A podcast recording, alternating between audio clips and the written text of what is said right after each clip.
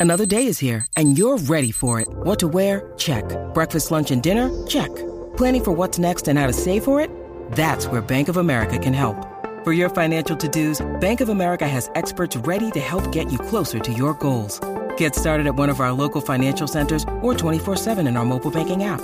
Find a location near you at bankofamerica.com slash talk to us. What would you like the power to do? Mobile banking requires downloading the app and is only available for select devices. Message and data rates may apply. Bank of America and a member FDIC. Hola a todos, soy Víctor Abarca y estás escuchando Expreso con Víctor, el podcast diario sobre tecnología, tecnología que importa y cultura digital. Bien, el episodio de hoy es es un poquitín denso, ¿vale? Principalmente porque tengo que hablarte de leyes en algunas cosas, debido a que el pasado sábado la Unión Europea dio un paso más en la aprobación de la nueva ley de servicios digitales. Y esto quiere decir que compañías tan gigantes como por ejemplo Google o también Meta, es decir Facebook, van a tener que desvelar el funcionamiento de sus algoritmos o incluso cambiar sus políticas de publicidad eliminando la raza, el género y también la orientación sexual. También vamos a hablar del último episodio del culebrón de Twitter. Y sí, esta vez parece que Elon Musk va a hacerse con el 100% de, de, todo Twitter. Y para aligerar un poco el tono de drama de este episodio, ¿vale? También vamos a hablar un poquitín de, Apple, de lo nuevo que nos tiene. Y también eh, Halo y los auriculares de Sony. Así que espero que te hayas preparado un buen expreso de lunes, porque hoy Hoy es un expreso bastante... Yo creo que va a dar de qué hablar en, en las próximas semanas. Sí, diría eso, justo.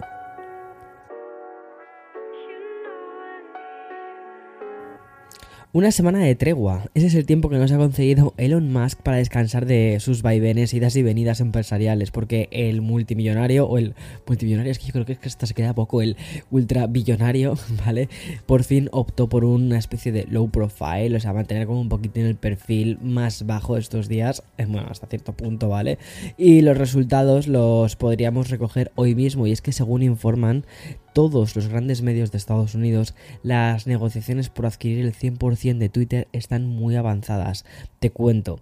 Bueno, tal y como informan desde el New York Times y también el Wall Street Journal, la junta directiva de la compañía fundada por Jack Dorsey ha estado todo el fin de semana negociando con Elon Musk.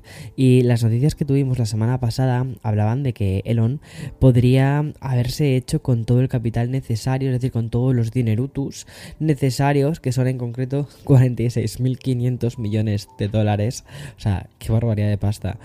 Eh, para poder realizar esta compra. Bueno, pues el hombre más rico del mundo informó la semana pasada, aunque yo decidí no darle demasiada más bola a este señor hasta que tuviésemos novedades algo más tangibles, porque es que de verdad ya es como, mira, por favor, Aaron, ya por favor, descansa un poco, déjanos descansar.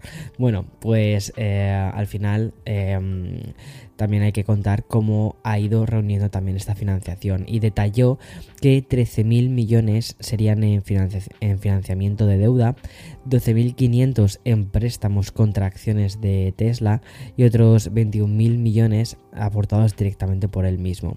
Todos los medios están informando que el acuerdo es más que inminente, pero ante una operación tan gigante e histórica y con tantísimas implicaciones, ¿vale? Los detalles se hacen, pues te puedes imaginar que infinitos.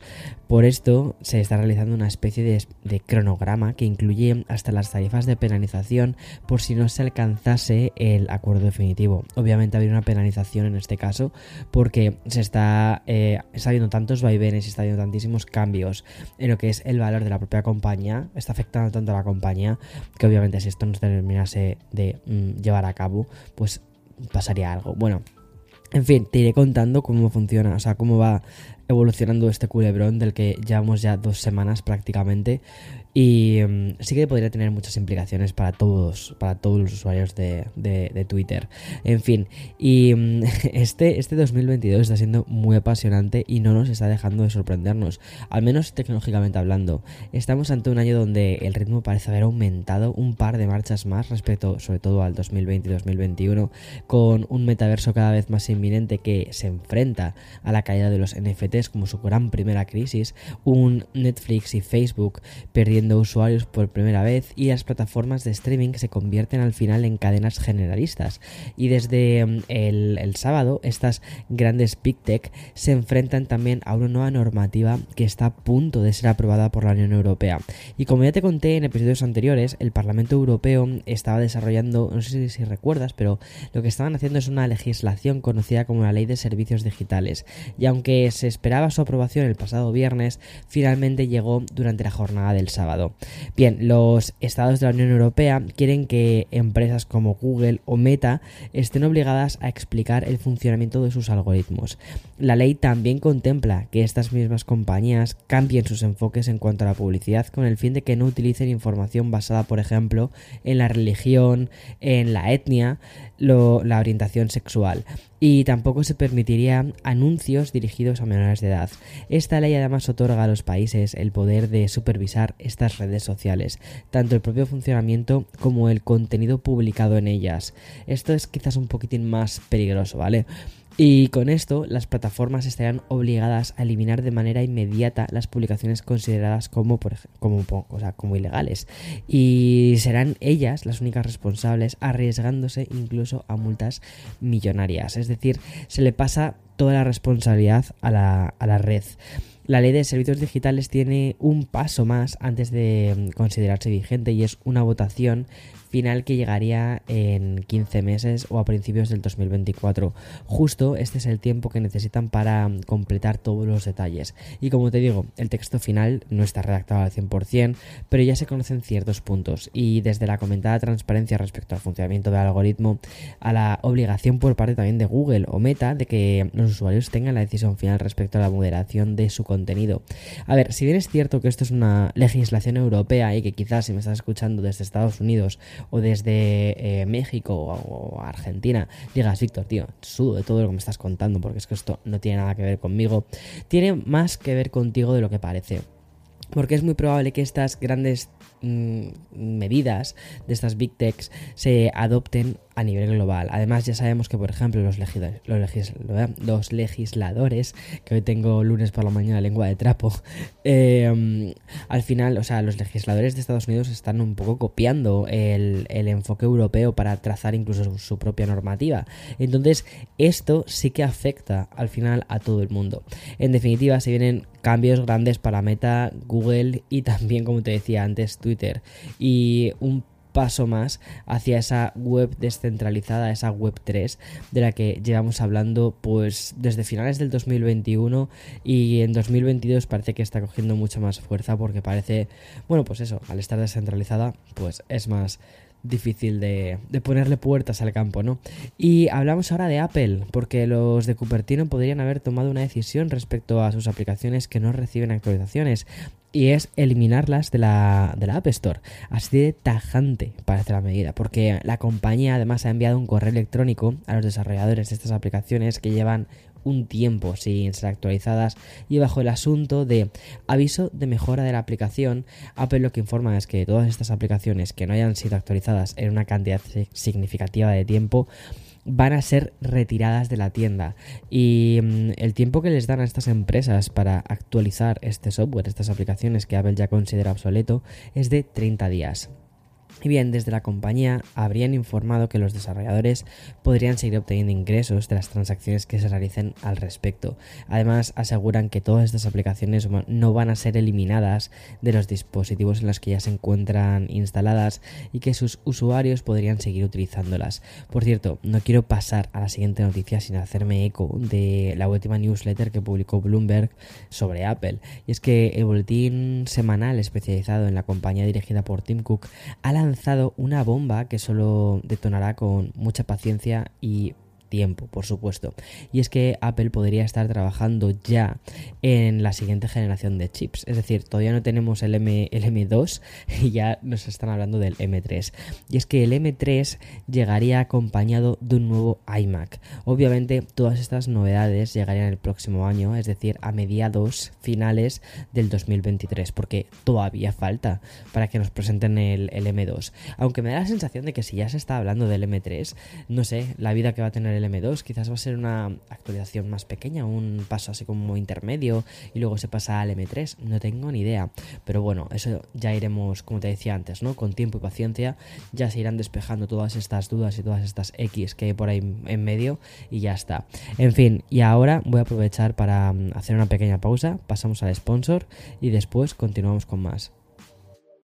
When you need mealtime inspiration, it's worth shopping Kroger, where you'll find over 30,000 mouthwatering choices that excite your inner foodie. And no matter what tasty choice you make, you'll enjoy our everyday low prices, plus extra ways to save, like digital coupons worth over $600 each week. You can also save up to $1 off per gallon at the pump with fuel points. More savings and more inspiring flavors make shopping Kroger worth it every time. Kroger, fresh for everyone. Fuel restrictions apply.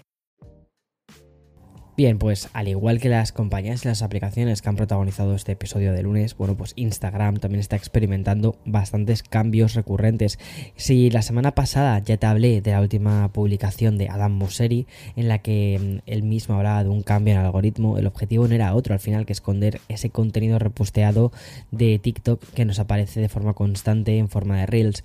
Y solo ha pasado un fin de semana de por medio y ya tenemos la última novedad de Instagram.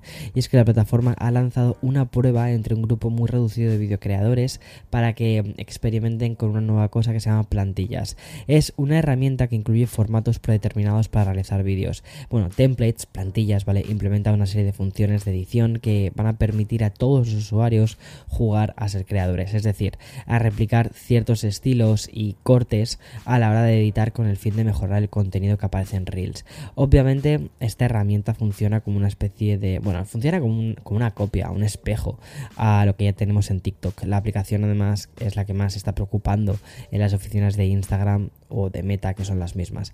Y es que Templates se parece mucho eh, o tiene muchas funciones de similares a las que tiene la aplicación china, desde los clips con sincronización de audio, em, los cortes, las transiciones. Bueno, pues todo esto lo que buscan es que al final terminen protagonizando el contenido más viral y sobre todo darle más herramientas a la gente para que pueda hacer vídeos mejores. Y es que una tendencia que también estábamos viendo es que la gente em, utiliza también TikTok porque es muy fácil de crear un vídeo mm, más o menos resultón dentro de la plataforma, o sea, lo han hecho muy bien a nivel de edición y luego la gente lo repostea en otras, pues eso, en Instagram, en, en shorts de YouTube, porque es es que es fácil, o sea, es muy fácil. En fin, y ya por último quiero hablarte un par de, videojuegos. Y es que los desarrolladores de, de, bueno, la desarrolladora 343 Industries, que es la desarrolladora de Halo, ha comunicado su particular hoja de ruta para este 2022 al menos respecto a el videojuego Halo Infinite que salió justo a finales del año pasado.